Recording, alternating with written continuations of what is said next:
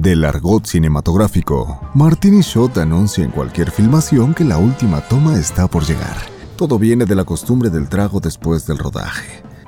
¿Es eso? ¿O es el podcast de cine? Okay, one set, please. Martini shot. Here we go. Bienvenidos una- un día más a esta emisión podcastina de Martini Shot, donde estoy muy contento de compartir micrófonos con los no parientes Escárcega, señor Fernando, señor Beto, ¿cómo está usted? Somos Camargo, no es Cárcega, pero. Güey, otra vez, perdóname.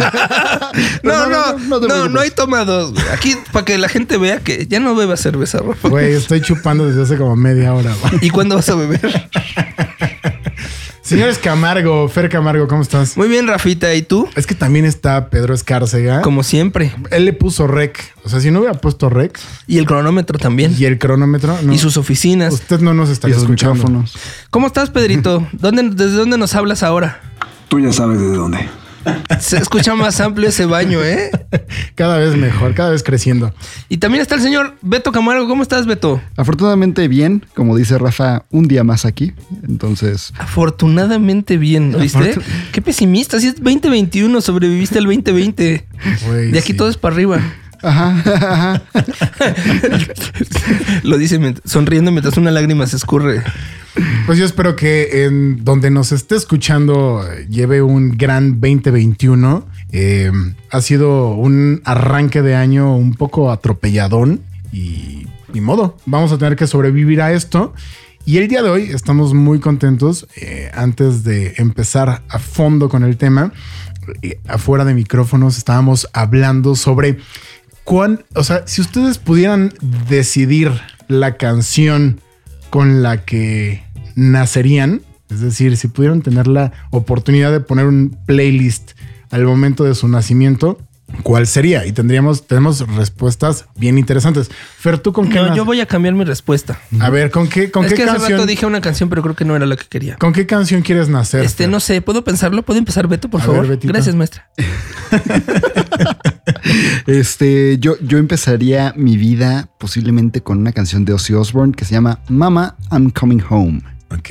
¿Dónde, dónde aparte de YouTube, en, en alguna película podríamos escuchar I'm Coming Home? No, no me he dado cuenta, ¿eh? Es una buena pregunta. Tal vez no, porque no lo sabe. Ajá, o sea, no lo sí, sé. sí, lo sabría, Es seguro. raro que no lo sepa. Exacto, lo sabría. Sí, sí. Veamos. Eh, Pedro, ¿tú con qué canción quieres nacer? Otra vez, amigo. Uh, the Power of Love eh, de Back to the Future. Ay, qué bonita. Yo había dicho que quiero nacer con Born to be Wild. Ay, güey.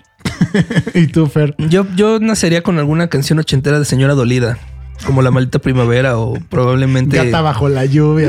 No, no sé si gata bajo la lluvia. No, ya en serio, ¿sabes cuál? Hay una canción de Joaquín Sabina que me gusta mucho que se llama Tan joven y tan viejo, que me parece muy bonita. Claro, es como para el final de la vida de alguien, pero yo creo que es- para mí es un bonito principio. Ya ves que yo nací viejo. Partero dormido allá a la mitad. Seguro. Dormido. O sea que ya no van a hacer este señor. Pero bueno, es importante eh, esta pregunta y usted se preguntará por qué. Y ¿Por qué? ¿Por qué? Bueno, porque el día de hoy vamos a hablar sobre el sonido en el cine, pero más allá de ¿El llevarlo... cine suena? El cine suena. ¿En serio? ¿No, solo se ve? Tiene que sonar. ¿Sabes por qué? ¿Por qué? Porque si suena bien, se ve mejor. Oye, pero por ejemplo, en las películas mudas, ¿cómo le hacían o qué? Porque pues no sonaban, ¿o sí? No eran mudas. Ay, lo mudo no suena. hay que hablar un poquito de, eh, para entender este tema tan complejo, pero yo creo que al mismo tiempo tan interesante, ¿Qué es el sonido? eh, hay que irnos un poco más atrás de cómo empezó el, el cine, El Big Bang. el, Big- el Big Bang. ¿Cómo empezó todo, Todo. en esta vida? Andan, andan muy simplones hoy. eh. Sí, perdón. Eh, es importante que el, que el cine suene. Y si nos remontamos al inicio del cine, a principios de A los anales A los- de a lo- 1800. 1800 finales, de 1800 inicios de 1900, eh, el cine tal cual nunca fue mudo. Porque, digo, en la misma pista de proyección no existía una, una pista sonora, pero el cine sí se musicalizaba. Pedro en vivo. salió de ese portazo que escucharon fue Pedro saliendo porque no le gustó tu comentario. Ese retrete jalando era Pedro. No, eh, Siempre se musicalizó no, el cine. no. ¿No? No. O sea, no, no había una rocola mientras le ponían Siempre, play. siempre no. Al principio no. Era suficientemente impresionante ver un tren lleno de pasajeros acercarse a, a- Bueno, a pero el nosotros y el no. proyector sonaba, ¿no? Eso sí. Y los gritos de la gente cuando pensaron que se iba a salir el tren de la pantalla. Pero sí, efectivamente, en algún punto de la historia empezó a ver una banda en vivo que tocaba mientras se proyectaba la película. Digamos que el cine nunca aguantó estar en silencio completamente. Y desde muy, muy temprana edad, estoy hablando del cine, Cuando tenía siete años. cuando tenía siete, No, no sé. Para mí eso es temprana edad. cuando tenía dos años, uno ya le ponían una rocola o una orquesta a la pista de video, de celuloide, De cine, de cine. de cine. Sí, eres muy joven. y, y se, y se musicalizaba. Y, y de ahí parte un poco la importancia de, de por qué es eh, necesario acompañar el cine o el video, por así decirlo. Y digo, todo esto empezó a evolucionar hasta que la misma tecnología se empezó a prestar para tener una grabadora y al mismo tiempo acompañarlo hasta que evolucionó el cine de tal modo que la misma banda sonora ya se encontraba en la misma eh, Impresa en el en celuloide. el celuloide, ¿no? Que justo los proyectores ya podían leer la cinta magnética, ya podían eh, escucharse con un, por así decirlo, un sonido más sincronizado.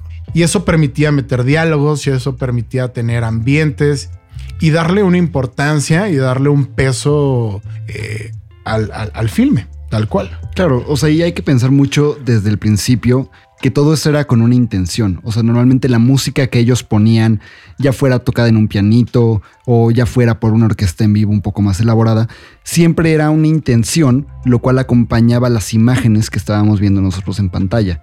Entonces, pues, si teníamos ahí un rollito más alegre, pues escuchábamos el pianito alegre o íbamos como siendo acompañados y siendo guiados por, por la música en estos primeros momentos, ¿no? Y siempre se intentó que el cine, digo, el cine es la conjunción de varias artes, ¿no?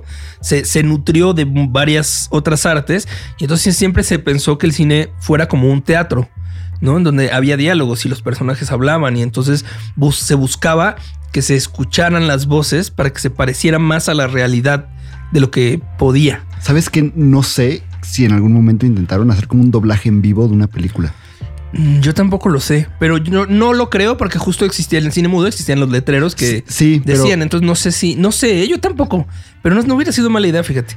así de contratar gente que estuviera con un guion en mano y hicieran lip sync, literalmente. Sí, los primeros dobladores. Qué arriesgado hubiera sido, ¿no? Qué interesante, no sé, hay que investigar eso, la verdad es que no, no, lo, Yo tampoco. no tengo ¿eh? el dato. Pero un, un lip sync tal cual sí hubo. A lo mejor no de diálogo, pero sí se empezaban a hacer efectos, sí se empezaba a musicalizar momentos de tensión, lo que ahora podríamos hablar como el score.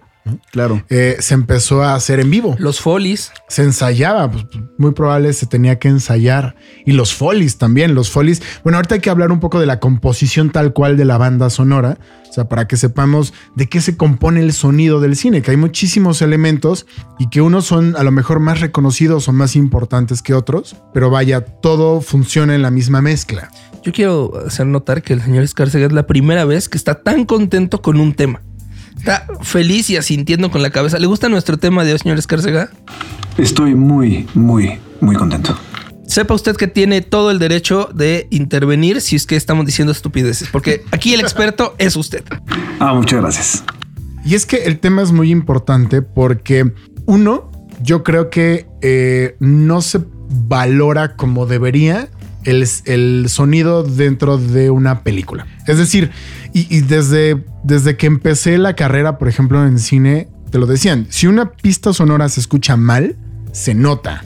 Pero si se escucha bien, probablemente no lo notas y muy pocas veces se aplaude. Es decir, un buen trabajo no se reconoce en un sonidista, solamente se va a reconocer un, un trabajo de Un mal trabajo, Un mal claro. trabajo.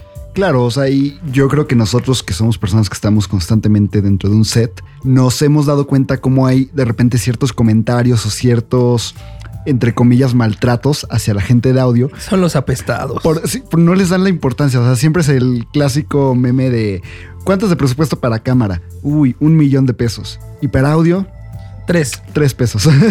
cuando hay presupuesto. Pero imagínate qué, qué difícil ha de ser como para la misma industria del sonido en el cine que si se escucha mal, echas a perder todo el trabajo de video, todo el trabajo del equipo, del crew. Lo terrible es que no se ve desde la preproducción, güey. O sea, piensa que tú sabes que vas a hacer una película, tú sabes que necesita sonido, tú sabes que tiene que escucharse bien y aún así no le pones la importancia que le pones a la imagen. Sí, sí, sí es un trabajo muy demeritado por nosotros mismos que estamos de la industria y es al último el que se le avisa, al último el que se le comunican cosas cuando es parte fundamental. Digo, ¿no? Y hay directores, sí, sí, en general. Estoy hablando del, del grueso de la población ah, eh, dedicada al quehacer audiovisual, porque hay sus excepciones. ¿No? Y muchas veces hay gente que le pone mucho empeño y le pone específico, eh, a- de- particular cuidado y detalle a lo que está haciendo.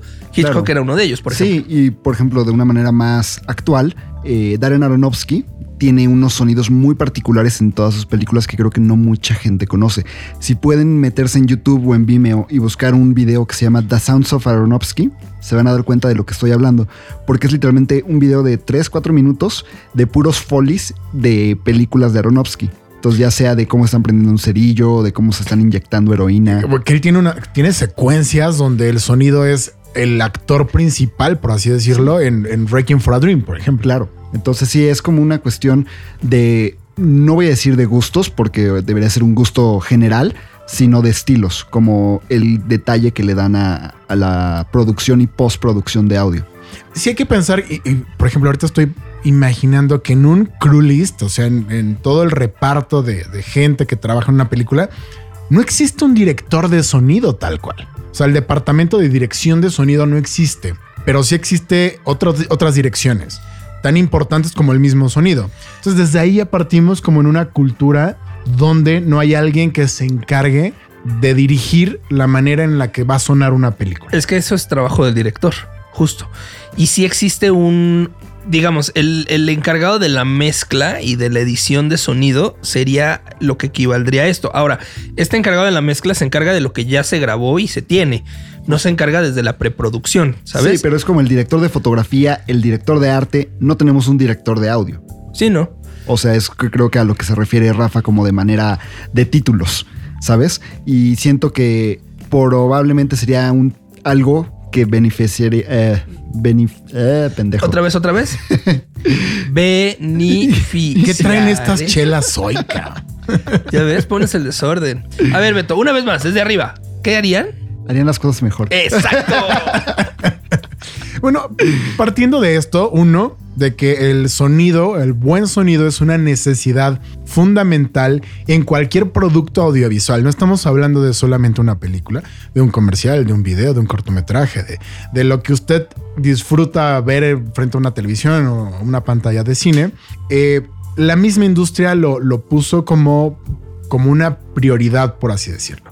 Tanto así que, se, que incluso hay un premio de la academia por, por mejor mezcla de sonido. Hay dos. Está el mezcla de sonido y diseño sonoro. que hay que no es lo mismo. que no es lo mismo. Y ahí nos lleva a hablar un poco de qué compone o de qué se compone la banda sonora. La banda sonora es puntualmente el archivo de audio de la película. Y este archivo trae mucho, es como en una canción traes una batería y traes una voz y traes La eh, guitarra y el bajo. todos los instrumentos. En una banda sonora de una película traes un diálogo, traes sonidos ambientales, traes folies, que serían un poco los sonidos incidentales de las acciones que sucede con un actor o con una acción dentro de, la misma pantalla. Pero hay, hay que destacar que el Foley es un sonido hecho en estudio fuera del set, ¿no? O sea, es un sonido que se le agrega como para darle una intención que se agrega fuera del set. Un ejemplo claro es un puñetazo, por ejemplo. Si usted se pone atención a una pelea, se escucha el golpe de un puño en una cara, que no puntualmente se escucharía así, pero eso se recrea en un estudio y se agrega a la mezcla. O por ejemplo, ahí eh, Beto me pasó un, un video de un hombre que se dedica a hacer props y estos props los hace específicamente para que no suenen. Entonces hace bolsas de papel de estas de estraza que no suenan, hace bolas de boliche que no suenan para que los diálogos y sea el menor ruido posible. De billar. De billar, perdóname, de boliche, sí, de billar. Y entonces eh, ese sonido de las bolas chocando y así se le agrega después. Pero sí, justamente, digamos, en este caso, se crearon estos props para que no interfirieran al momento de estar haciendo el sonido directo. Y se hace un foley para que tengan el sonido real o lo más real posible. O también al momento de crear personajes, no sé, por ejemplo, estos monstruos de A Quiet Place tienen un sonido muy particular de, de sus oídos, o sea, de cuando están como escuchando cosas o así. Y de hecho hay videos de cómo lo están haciendo rompiendo apio, este, hacen toda una mezcla de sonido. Es con- una chamba, ¿no, Pedrito? Es toda una profesión, es todo un trabajo artesanal y también una de las justificaciones de contar con Follies o grabación de Follies, producción de Follies, es que si tú quisieras captar todos los sonidos que suceden eh, en el set, en sincronía con la imagen, tendrías que ponerle un micrófono a cada cosa que produce un sonido al mismo tiempo. ¡Wow! ¡Qué educativo es este programa, muchachos! Está- Está Eso no lo sabía yo. La, la neta está bien, bien padre clavarse en el sonido y La pausa dramática no me gustó. Y bueno, y sumado a todos estos elementos como diálogos, como ambientales, como folies, como estos elementos que se recrean en un estudio para que la imagen se sienta más robusta y más completa, hay música también. Y yo creo que todos ahorita en mente, si hacemos este ejercicio, eh, tenemos al menos una rola que identifica a una película. Estoy, estoy hablando Uy, de- sí, se hacen icónicas. Claro, es un icono. Te ponen el intro de, Indiana Wars. Jones, de Star Wars, de Jurassic Park. Volver al futuro, De John Williams, cualquier cosa, básicamente. por ejemplo. según. También Ennio Morricone tiene varias, ¿no? Sí. Esta del el malo, el El malo, el bueno, el feo. Ajá. O Harry Potter. O sea, Ah, la claro. verdad es que eh, los soundtracks ayudan a darle una identidad única y de diferenciar los productos audiovisuales de una manera increíble. Ahora, estás hablando de score, o sea, de, de música original para del- la película. También existen canciones que te evocan a ciertas películas. Un caso podría ser incluso Volver al Futuro con Johnny B. Good, que es una canción que se hizo en los 50, me parece. Y se hizo famosa de nuevo en los 80s por, por Volver al Futuro y sigue siendo parte de la película. Tú la escuchas y evidentemente te acuerdas de Marty McFly tocando. O incluso eh, en la película de Wayne's World, la canción Claro. Bohemian Rhapsody regresó al número uno de Billboard por la película. O sea, y es una cosa ahí muy curiosa que tal vez, no sé qué tantos de ustedes la conozcan la película, espero que muchos, pero justo es muy icónica esa escena de ellos cantando en el carro. En Risky Business con Tom Cruise en calzones haciendo, bailando... Ay, no recuerdo cuál. Es que Dun, dun, dun, dun, dun, Ajá. dun, dun, dun, Pero no me acuerdo cómo se llama la canción, güey. Es que creo que hay que hacer una distinción muy grande entre cuando una canción está siendo, este, por así decirlo, tiene protagonismo dentro de la escena, ya sea que sea un sonido que está saliendo de una grabadora o un, en, van en el coche escuchando el radio. Siento que es muy importante eso a el soundtrack tal cual. O es muy distinto. Claro, que acompañe la escena es una cosa y que sea protagonista o sea parte del mismo universo donde está sucediendo las cosas. Eh, No eh, te me eso, eso, eso puede ser un Perdón. foley. Eso es un foley, perdón. Este, este, Te me vas, mi Fer. sí, se me fue, me fui. Perdón. No, una Pero- cosa es eso, ¿no? Que acompañe la escena y otra es que sea parte de la escena. Hay que diferenciar eso. Una cosa es el score y otra cosa es el original soundtrack, el soundtrack original. Es, es decir, el score es instrumentalmente o musicalmente todo aquello que acompaña a la intención de la escena. Es decir, si estamos hablando de un momento de drama, Psycho, hay violines, hay, hay un poco de cuerdas. Si estamos hablando La de... marcha imperial. Bueno, también hay que hablar de los leitmotivs en este caso. Ajá, bu- bueno, es que también hay una infinidad de elementos, pero el score es todo lo que acompañaría como que no tiene puntualmente una... Una relevancia dentro de la escena en el mundo donde suceden las cosas. pero que si lo sumas con una imagen, funciona perfecto, a- apoya la intención del director en ese momento. Y lo otro es el soundtrack, es decir, todas estas, eh, pues, rolas o todas estas pistas o todas estas composiciones que se hacen para darle identidad tal cual a una película, que ahí sí es como eh, Harry Potter, todo lo que pudo haber hecho eh, John Williams o Ennio Morricone o Danny Elfman, todo eso ya se considera un, un soundtrack. ¿Cuál es, por ejemplo, tu soundtrack favorito? Mm, no sé, es que hay muchos muy icónicos. ¿Sabes cuál me gustó muchísimo? De Michael Giacchino, el de Intensamente. Me gusta un chingo ese soundtrack, güey. Ese score me gusta muchísimo. Tun, tun, tu, tu, tu, tun, tun, tu, tu, tu, tun, tun, tu, tu, tu, tu. Muy bonito. Por ejemplo, Soul, que es una película que se acaba de estrenar, tiene un soundtrack, es decir, música que se compuso para la- solamente la película, que es, que es muy lindo, es, to- todo es jazz. Que además está bien padre porque la película no es sobre jazz, sino como el jazz es parte de la identidad del personaje. Entonces, todo el tiempo tienes ahí muy bajita la mano eh, canciones de jazz que te van dando el nivel de el ánimo del personaje, ¿no? Es decir, hay, hay películas que se vuelven épicas por su banda sonora o compositores que se volvieron épicos porque la película los impulsó. Son dos trabajos que van de la mano. Yo, por ejemplo, pienso mucho en Tarantino. ¿no? Es una persona, un director que se enfocó muchísimo durante sus películas a jalar rolas, ¿no? De Cultura creo que general. de cultura general que, que- que influyeron durante toda su vida y las metió, las encapsuló en, un, en una película. Y le dio una identidad. Escuchas el soundtrack de Perros de Reserva y no piensas tanto en el autor y pi- piensas más en la película. Que es un poco lo que hizo James Gunn, ¿no? Con, con Guardianes de la Galaxia. Justo. Por ejemplo, que el soundtrack fue incluso número uno y fue una cosa... Yo tengo mi soundtrack en físico de Guardianes de la Galaxia, por ejemplo. O sea, fue tanto lo que me gustó y es que ahí juega un papel demasiado importante porque es el cassette que le da la mamá a Star-Lord. Entonces, ya sabes, es como algo muy icónico y que tiene mucha importancia dentro de la propia Pero película. lo que dice Rafa, eh, escogió canciones icónicas por sí mismas Claro. que dentro de la película tienen una relevancia fuerte.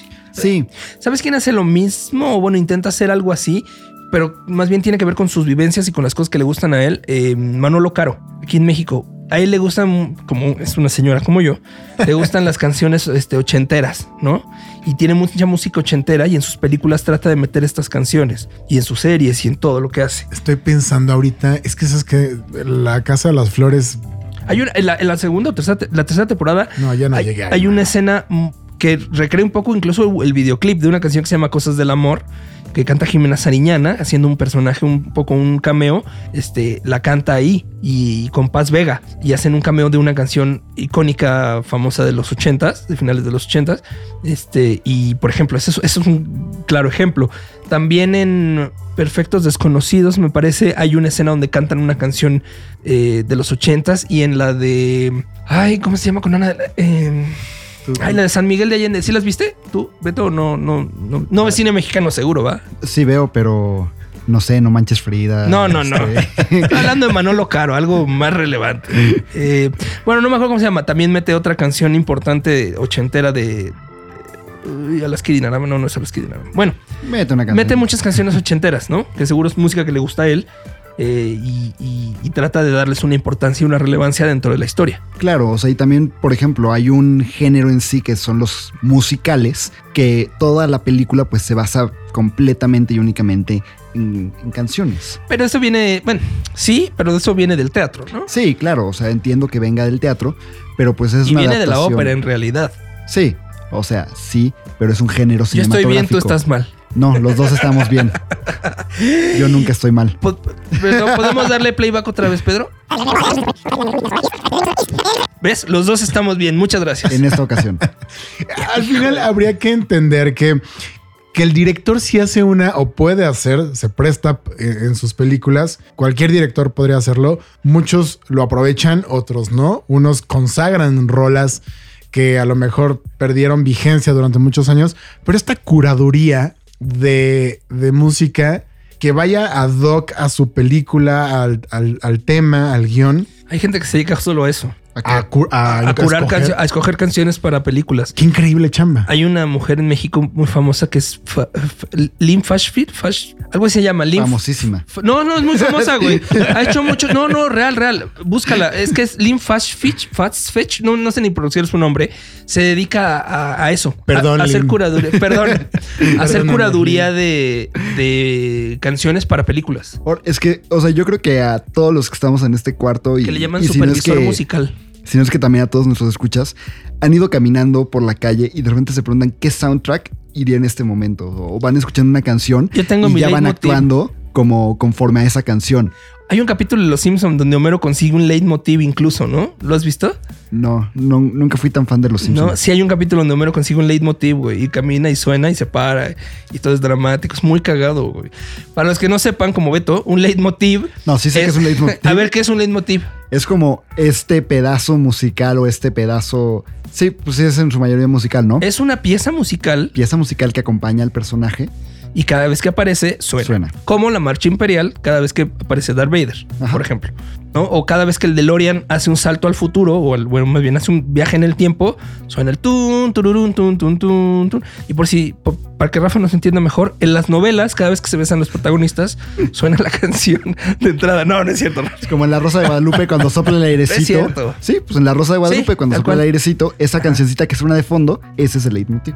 Ahora, no todas las películas se curan, es decir, adoptan canciones que ya existen, ¿no? Que ahí también incluso viene una chamba legal, por así decirlo. O sea, yo hago mi película, no porque se me antoje voy a agarrar una canción de Frank Sinatra. Hay toda una chamba ahí de jurídico, De soltar dinero. pues de pagar derechos, ¿no? Y está bien chingón que a ti como compositor eh, te puedan decir, güey, queremos usar tu rola para nuestra película, ¿no? Por ejemplo, Pero además hay un tema, güey. Hay, hay, hay varios tipos de derechos y uno, por ejemplo, es derecho de composición, que es el derecho de la canción, y hay derecho de interpretación. Entonces, sí, yo quiero usar tu canción, o sea, por ejemplo, no sé, dime una canción famosa que te guste. chingo. Mira, así de simple. Toda esta tendencia de trailers que sacaron que agarraban canciones de los ochentas, pero las remixeaban y hacían como unas mezclas ahí raras. Eso es lo que creo que se refiere Fer al derecho de reproducción. No, de- es derecho de composición de y derecho de interpretación. De Es que si tú interpretación. quieres usar una canción de Frank Sinatra, le tienes que pagar derechos a los que tengan los derechos de la voz de Frank Sinatra por la interpretación, pero también le tienes que pagar derechos a la gente que compuso la canción, ¿no? Pensemos en Reloj de Roberto Cantoral. Tú le tienes que pagar los derechos de composición a Roberto Cantoral y le tienes que pagar los derechos de interpretación a Luis Miguel, porque quieres la, la de Luis Miguel, ¿no? Unos normalmente son más caros que otros. ¿Tú cuál crees que sea más caro en este caso hipotético que te acabo de es- estamos hablando de el derecho de sincronización. O sea, si yo quiero No, es derecho de explotación comercial. O sea, si tú quieres usar en tu película la canción, tienes que pagarle a quien la interpreta y tienes que pagarle a quien la compuso. A lo mejor, en este caso de, de Roberto Cantoral y Luis Miguel, te sale muy caro pagarle a los dos. Entonces le pagas a Roberto Cantoral y tu primo Juan, que tiene un, un grupo de música, hace una versión de la canción y entonces le pagas a él los derechos de interpretación y te cuestan una fracción de lo que te costaba Luis Miguel y tienes la misma canción. Ok, va. Eso es si quiere usted hacer una película a partir de rolas que ya existen. Como el musical que hicieron de Juan Gabriel. Exacto. No hay ninguna canción cantada por Juan Gabriel por lo que costaba la interpretación de él, pero le tuvieron que pagar por los derechos de composición.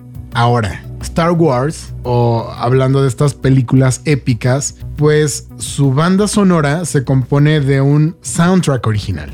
Que le pagas a un, a un este, músico para Y- que te haga una partitura. Y hay muchísimos músicos que tienen grandes eh, chambas, pero si hay compositores, grandes compositores de soundtracks que han hecho prácticamente casi todos los soundtracks épicos de los que nos podamos imaginar. Alias John Williams. Sí, o sea, de hecho yo creo que entre los grandes están gente como John Williams, que todo el mundo lo conoce por Indiana Jones, por Star Wars. Creo que incluso John Williams hizo la primera de Harry Potter para Harry Potter 1.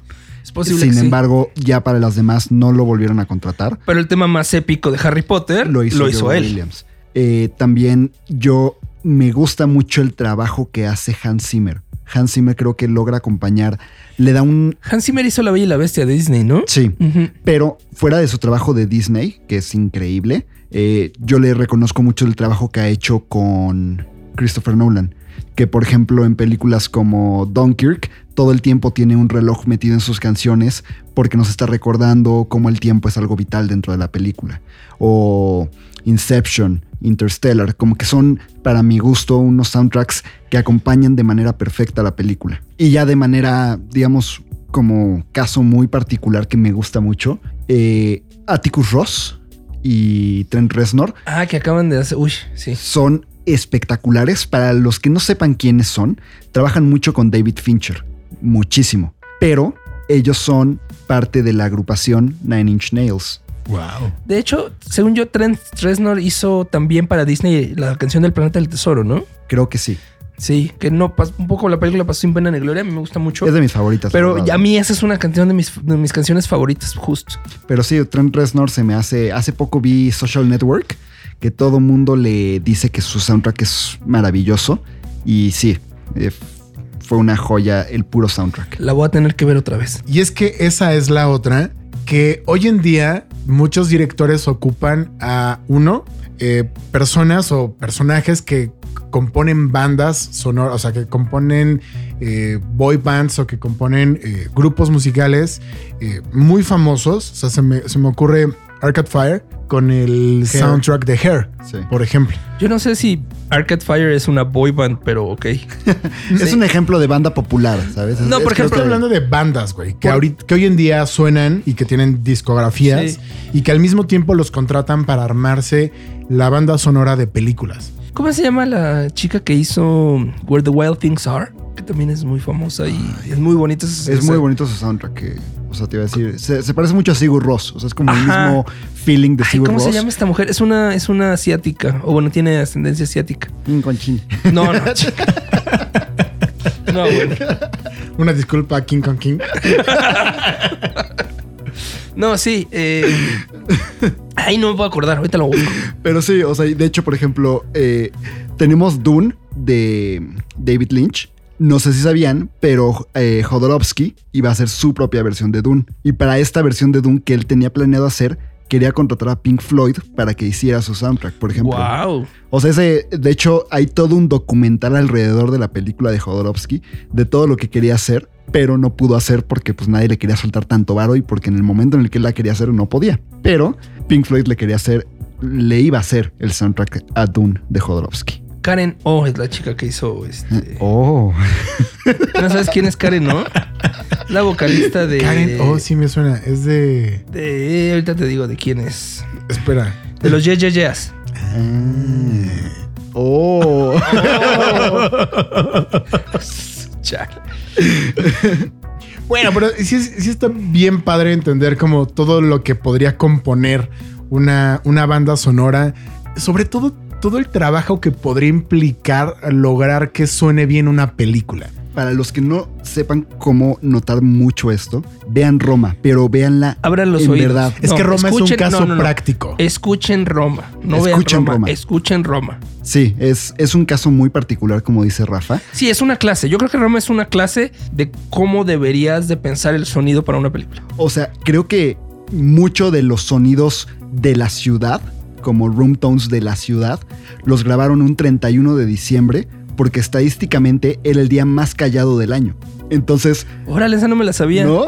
Señor Escárcega, ¿es verdad esto? ¿Usted que está en el negocio del sonido? Bueno, yo, yo conozco a uno, uno de los eh, diseñadores sonoros de, de Roma, mexicano, es amigo de, de nosotros, y efectivamente gastaron muchísimo dinero en producir montones de sonidos de gente. Por ejemplo, la, la secuencia en la que están en la manifestación allá afuera, o sea, juntaban a cientos de personas para que gritaran y todo. O sea, sí fue una producción de sonido sobresaliente. ¿eh? Mire, qué, importante salió el señor Escárcega conociendo gente famosa. Sí, Be- Beto tiene toda la razón. Hay un, no sé si llamarlo un documental, pero sí hay una pieza en, en internet que empezó a rolar justo como parte de los promocionales de Roma y de lo que implicaba haber construido esta película, donde hablaban eso, ¿no? Donde hablaban que para Cuarón era muy importante recrear todo, ¿no? O sea, tanto la parte visual como la parte sonora de la película. Y que ello implicaba inclusive tener los motores de los aviones que volaban en la época y no los motores de los aviones que vuelan en esta época. Y entonces, sí, justo, era lanzarse en los momentos donde la ciudad era en total calma. Es más, yo me acuerdo de algo, de un dato igual como de estos, donde se iban a Querétaro ¿Tú a sabes, grabar. ¿Tú sabes un dato que Beto no sabe? Pues que no lo ha dicho, no sé Pues, si lo sé ah. o no. iban, iban a grabar aves a Querétaro de tipos de aves que ya no se encontraban en México, en la Ciudad de México, pero que en su momento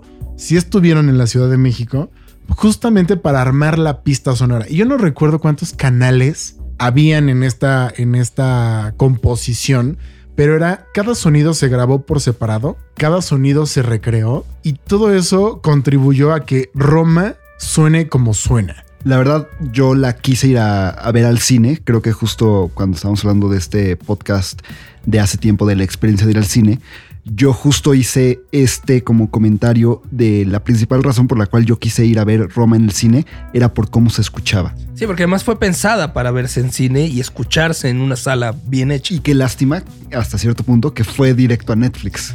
Sí. De cierta manera. Sí, que no se pudo disfrutar más. Pero mira, no te preocupes, en un par de años que regresemos al cine, vamos a poder disfrutarla y mira, vamos a sentir el 7.1. Voy voy a rentar una sala, una sala de Cinemex solo para ver Roma otra vez. ¿Qué, ¿Qué pasó, George Carcega? ¿Por qué estoy equivocado? Dígame. No, no, no, no estás equivocado. De hecho, nada más es eh, el diseño sonoro de Roma está pensado específicamente, digamos, mejor no, no específicamente, más dirigido a una sala de proyección de, de cine con sonido Atmos, que es un formato todavía más allá. O sea, es un formato envolvente muy, muy cañón.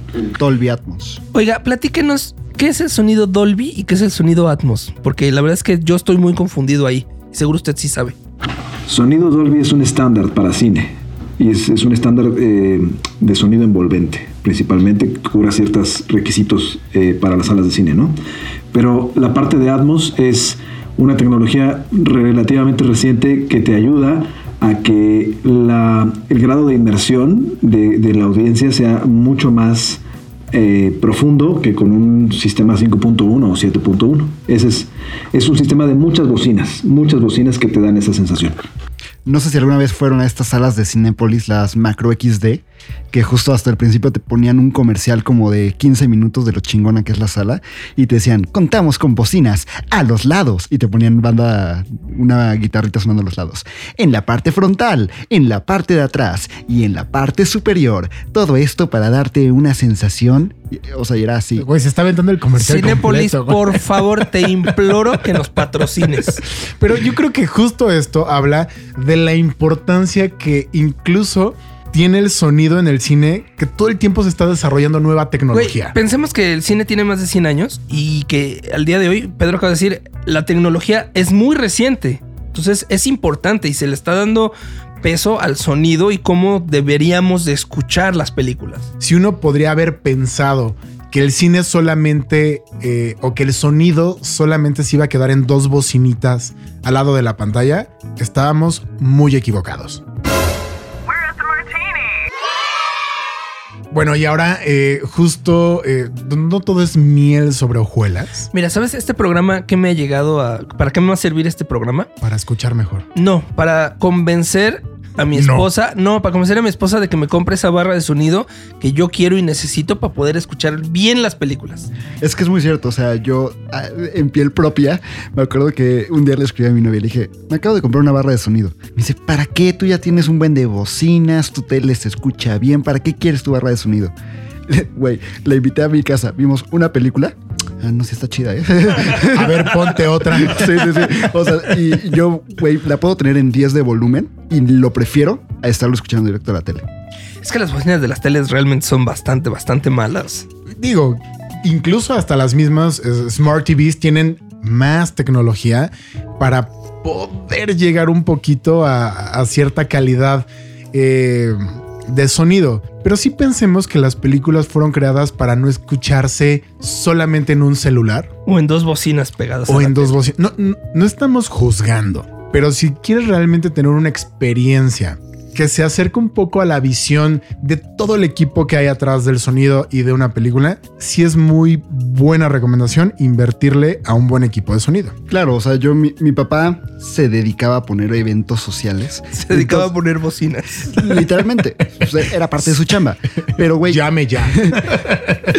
la cantidad de equipo sonido que tiene en su despacho para ver películas es un espectáculo. O sea, yo me acuerdo, mi cuarto aparte estaba justo encima del cuarto de tele de mi papá. Y simbraba todo Güey, cuando. Mi papá, así, 11 de la noche, voy a ver Terminator. Y yo así de... y, y el, cua- el cuarto temblaba, las ventanas temblaban. Y mi papá era así, la persona más feliz, ¿Y güey. cómo estabas tú? Yo temblando. ¿Cómo, cómo? Repiten. Jadeante. Jadeante. Sí, sí. es que me daba miedo, güey. Y hoy, y hoy sigue jadeante. con su bocina de Tú, 5.1. tú ya la escuchaste, Fer. Sí, sí, la escuché.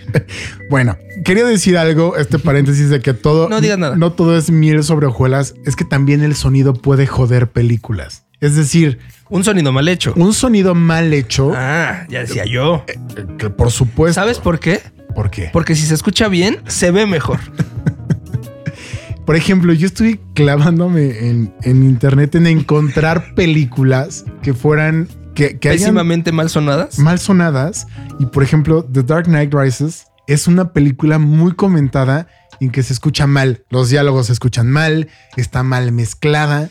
Pero no se me viene a la mente otra que diga, híjole, una que no sea mexicana. Pregúntale al señor Escárcega. Tin, tin, tin. Señor Escárcega, ¿usted tiene alguna película no mexicana que se escuche muy mal? Eh, Roma cuenta como no mexicana, en cierta medida, ¿no? pero, pero Roma se escucha bien. Una que se escuche mal. Ah, es que depende. Creo que eso es lo que estaba diciendo Rafa hace rato. Si tú la escuchas en la tele o en la compu vía Netflix, la mezcla de sonido simplemente no sirve. Y ese es mi ejemplo más eh, que, que ahorita tengo en la mente justo. Bueno, pero tú estás hablando de un tema de, de tecnología, ¿no? De, de cómo estás viendo la película. O de compresión escuchando. para streaming. Por eso luego no nos dejan subir los programas porque se escuchan muy feos. Claro que ya, o sea, ver una película en Netflix implica que el audio y el video se comprimieron para que cupieran un cablecito chiquitito. Claro, o Sí. sea, y de hecho por eso también los equipos de sonido tienen distintos eh, modos, por así decirlo. Tienen su modo surround, tienen su modo adaptivo, que justamente las bocinas actuales pueden procesar el sonido para distribuirlo de la mejor manera y que sea una sensación más inmersiva. Pero, pues si son solo dos canales y dos bocinitas de mala calidad, pues obviamente van a haber películas que se escuchen mal. Yo en lo personal no, nunca he ubicado eso en The Dark Knight Rises. Yo tampoco. Y, y se me hace raro tomando en cuenta lo perfeccionista que es Christopher Nolan con sus películas. Lo que puede ser es un poco lo que dice Pedro, que en cine y está pensada para cine se escuche bien y a la hora de pasarla al formato casero ya es como, "Mm, ya no se escucha tan bien. Puede ser, O incluso pensada para ciertas salas de cine. Porque como es, la Dolby Atmos. es justo eso, no todas las salas tienen los mismos estándares. Hay unas que tienen un mejor equipo de sonido, hay unas que tienen un peor equipo de sonido. Entonces probablemente vaya por ahí. ¿Sabes de qué no hablamos ahorita que estoy pensando en Dolby? Del THX, que justo fue un sistema de sonido que se inventó para poder ver, o sea, George Lucas llegó al grado de inventar una forma de escuchar el cine para poder este, hacer Star Wars, que después se convirtió en el estándar y según yo es lo que es el Dolby o, o es el abuelo del Dolby, señor Escárcega, más o menos, ¿verdad? Sí. Pero sí, o, o por ejemplo otra película que se me viene a la mente con un diseño sonoro increíble, justo A Quiet Place. No, no, no, pero estamos hablando de películas que se oyen mal. Mal, ahorita, sí, no, aguanta. no, espérate. Ya, no nos corras. Sosiégate, Es que no, Satanás. te lo juro que no, Que no sea mexicana, bueno, puede ser un hindú Pero- o, una, o una chilena. Una serie B, seguro. Serie B seguramente, pero o, No por sé, ejemplo, güey. las- ¿Sabes qué tiene, por ejemplo? Perdóname, una cosa que tienen mucho los gringos es que hacen el, el doblaje. ¿Cómo se llama el doblaje, señor Escarcega? ADR. ADR. Haz de cuenta, yo grabo la escena aquí, pero de todas maneras en postproducción hago que el, que, el, actor venga y vuelva a grabar sus diálogos para ponerlos encima y mezclarlos de buena manera para que se escuche perfecto y no se pierda sonido. Por eso es que a veces pensamos que las películas mexicanas se escuchan mal y no se entienden porque se está usando el sonido directo que de algún modo, bueno, también a veces está mal grabado, de algún modo está más contaminado que si se graba en un estudio. Hay un video que tú me enseñaste, Beto, muy famoso de Jim, de Jim Hackman. ¿Cómo se llama? De Hugh Jackman. Este, haciendo a Wolverine y corre y hace para darle la sensación de que realmente está en la escena. Que está, está cabrón porque además ya los actores están entrenados para poder hacer doblajes, ¿no? Es interesante. ¿Qué importancia le dan al sonido que tienen que regrabarlo para que se escuche perfecto? claro, o sea, y yo creo que por algo hay premios enfocados a esto. O sea, si es un diseño, es un trabajo, es algo que se debería de prever desde las juntas de preproducción para ya estar todo el equipo como en mente de cómo va a ser eso. Ahora sí, tomando a Quiet Place, no sé si la han visto los dos, pero yo la vi en el cine y era incómodo como la gente de, de al lado de mí comía palomitas. De lo, De lo silenciosa de lo que silenciosa es. que es. Pero silenciosa a un buen grado. O sea, Que sí, según yo, y usted corríjame si me equivoco, señor Escarcega, nunca hay un silencio real, Y menos en el cine. ¿verdad? O sea, el mundo no puede estar en silencio. No, al final siempre en cualquier lugar que te encuentres hay un pequeño tono que te hace sentir parte de una atmósfera, ¿no? Inconscientemente lo, lo- lo estás cachando ahí. es el llamado room tone, ¿no? Ajá. Y, y excepto en el, ¿cómo se llama? El Valle del Silencio, en, en Sonora o en Durango, me parece. Ajá. es un lugar en, en- ¿Sí lo conoce, señor Escárcega? Es un lugar en el desierto donde dicen que no se oye nada. También vean El Artista. ¿Vieron esta película del artista? No, que, Es que- que- que imita el cine mudo, digamos. es que justamente es de un actor que hace cine mudo y como toda la industria está pasando al cine sonoro, pero él no se puede traspasar tan fácil. Y entonces la película empieza siendo como película muda, pero de repente empieza a tener esta transición a ser una película ¿no? Como la historia. sonora. Órale. Y está muy interesante porque lo hacen visual y auditivamente muy bien. ¿Ganó un Oscar? Ganó Oscar, creo que No él sé si a ganó, mejor película, ¿no? ganó creo que mejor película y él ganó mejor actor. No, la verdad es que no la he visto. Te la, te la presto luego. Sí, seguro la tenías. Sí, claro que la tenías que tener. Pero bueno, a ver, eh, para ya irnos, eh, Fer, cuéntanos cuál es tu soundtrack favorito. ¿Completo? Pues que la película así, o sea, que englobe todo el soundtrack y la misma película. No me vas a decir la pista 4 del soundtrack. No, te podría decir como Aladdin o Hércules. Bueno, O dame no, tu top 3, güey. de soundtracks así. De sound- Mira, si quieres puedes decir un soundtrack y una canción como icónica. muy icónica. Híjole, canción icónica, yo creo que Johnny B. Good me parece un rolón, no, no, no, no, no, no, y significa como mucho, ¿no? Y un soundtrack así que me guste mucho. Es que justo me gusta mucho lo que hace James Gunn en Guardianes de la Galaxia, que toma canciones famosas y las lleva como a estas situaciones y cómo le da la importancia a la música porque el personaje le da esa importancia. Yo creo que eso, así como soundtrack, sí. Ok. Yo son, son como, co- como compositor favorito. Tengo, por ejemplo, a um, Alexander Desplat. Este, se me hace muy bonito lo que hace él como compositor. Como igual Trent Reznor y Atticus Ross se me hacen hoy en día de los más grandes exponentes. De hecho, creo que ellos hicieron, todo el sample soul. de Soul. Pero, este, si hay algún director que a mi gusto sepa acompañar las películas bien, es Danny Boyle. Y no me dejarán Sí. mentir. Creo que él sabe acompañar perfectamente sus películas con un soundtrack icónico. Y, por ejemplo, el que a mí en lo personal más me gusta es 127 horas. Se me hace una joya. Tú, mi querido Pedro. Pues yo soy más de Star Wars. O sea, me marcó totalmente esa, eh, esos temas musicales. Los puedo reproducir tarareando todos completitos, como que sí, se me quedaron mucho. Y otro que me gusta mucho es de Wally. me parece que es de Peter Gabriel. La- la- el, el soundtrack de Wally está buenísimo. La canción es de Peter Gabriel, pero el soundtrack, o sea, el, el score, eh, creo que es de alguien más. No estoy seguro si es de John Newman. No. eh, ay, ahorita te digo de quién es. ¿Tú, Rafita? Yo, por ejemplo, me clavé en su momento muchísimo con, con el soundtrack de Hair. Porque aparte es un soundtrack muy difícil de encontrar. O sea, de hecho no lo encuentras en Spotify, por ejemplo. No está... Y es, está hecho por Arcade Fire.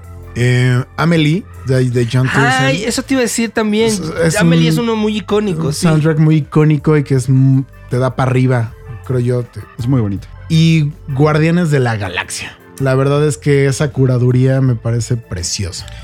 Sí es Thomas Newman, el de Wally, señor Escarga, el del score, pero la canción es de Peter Gabriel. ¿Sabes cu- cuál me gusta mucho también? Eh, Tarzán. El, el- el soundtrack de Tarzán de Disney lo hizo Phil Collins, Collins. todo, Collins, y lo claro. cantó en cinco idiomas distintos. Sí, Eso está hace- bien padre, lo, hace hacen en cinco bonito. idiomas y, y en todos tiene una coherencia la canción, o sea, está muy bien traducida. Pero lo habla así un poquito. El español, pero lo hacen ruso, italiano, lo hacen un montón.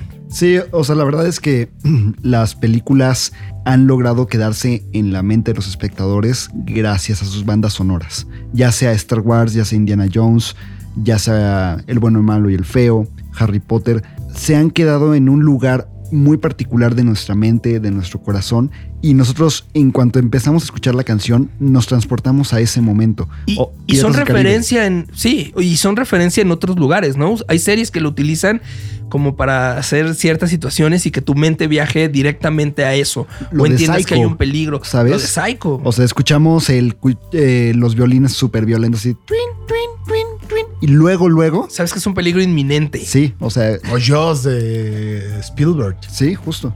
O sea, es- ¿Cuál es Joseph? Tiburones. Ah, Tiburón. claro, Joss. Claro. Tiburones, que eran varios. güey. Claro. No era uno, ¿verdad? De Es que si hay una. Joss, es- hay una Joss. La es primero, primera es Joss. Joss. Y Joss. la- Siempre la fue Joss. es Joss, ¿no? ¿Joss? siempre fue Joss. Ah, mira, mandibulín. Mandíbulas, por así decirlo. Bueno, yo creo que eh, la verdad este programa es rico por el valor que le puede dar el sonido a cualquier cosa, a este podcast, a cualquier comercial, pero sobre todo a las películas que nos marcaron y nos seguirán marcando.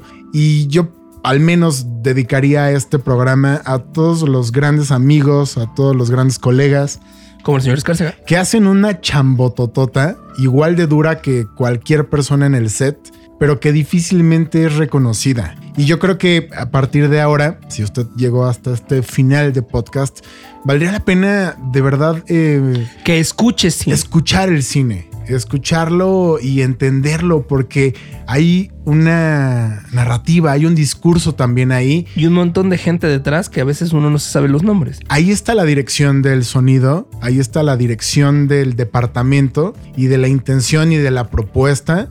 Y pues muchísimas gracias a todas las personas que, que se encargan y se dedican a hacer que el cine suene como suena. Porque si se escucha bien, se ve mejor. Güey, Quiero- ya llevas tres comercialazos. Claro, ¿eh? pues Hay es que, que ponerle un leitmotiv Claro. a, a Soundspeed para que siempre que Fernando lo diga, entre una musiquita Ay, estaría atrás, bien padre. Estaría increíble. Estaría bien padre. Oye, también quiero mandarle un saludo al señor Juan Pablo Mesa, que no está con nosotros, que es socio hermano, casi primo del señor Escárcega, que también nos ayuda, nos presta su, su- sus espacios y su- sus micrófonos y sus todo. Eh, pocas veces lo mencionamos, pero lo, queremos y lo apreciamos mucho, porque también Pedro es más eh, de estar en la batalla y Juanpa es más de estar en el diseño sonoro y tras la computadora, ¿no? Entonces, un saludo al señor Juan Pablo Mesa. ¿Y tú, Betito, a quién quieres mandar saludos? Sí, justo yo iba a decir, no, pues yo también le quiero mandar saludos a, Mi mamá. a mi mamá. A la mamá de Rafa, que no, No. nos escucha. No, también, o sea, yo tengo grandes amigos que afortunadamente me han ayudado en hacer soundtracks a, a ciertos cortometrajes que he hecho. Eh, Olin Garcés es uno de ellos y sí le quiero mandar un fuerte abrazo porque él está incursionando ahorita en el doblaje y pues me da mucho gusto ver a la gente crecer y haciendo las cosas tan chingonas. Oye, no hablamos del doblaje, pero también es parte importante del sonido, ¿no? De alguna manera. Totalmente. Y es una chambototota, inclusive hasta actoral. cabrón. Sí. De hecho, es actoral. Durísimo. Entonces, es un intérprete eh, que no se ve. Eh, señor eh, Pedro, ¿algo que quiera abonar a este final de episodio? Gracias por el tema. Está buenísimo que se hable de esto. Esto es bien valioso porque cuando suena bien se ve mejor. Pues muchas gracias a usted, muchas gracias a Fernando Camargo, muchas, Muchas gracias, gracias. a Beto. No olviden seguirnos en nuestras redes sociales, Arroba Martini Shot Podcast en Instagram. Arroba Martini Shot Podcast en Facebook y también nos pueden encontrar en diferentes plataformas digitales como Spotify, Anchor, Apple Music, Apple, Podcast, perdón. Google Podcast. Y Rafa sigue buscando cómo entrar a Amazon Podcast. Pues tengo que pagar de entrada. Ah, por eso. Pero recuerden, Martini Shot. No, y muchísimas gracias a todos ustedes que nos siguen escuchando. Nos vamos a sintonizar el próximo jueves eh, en esta misma plataforma. Y con esto nos despedimos. Cling, cling.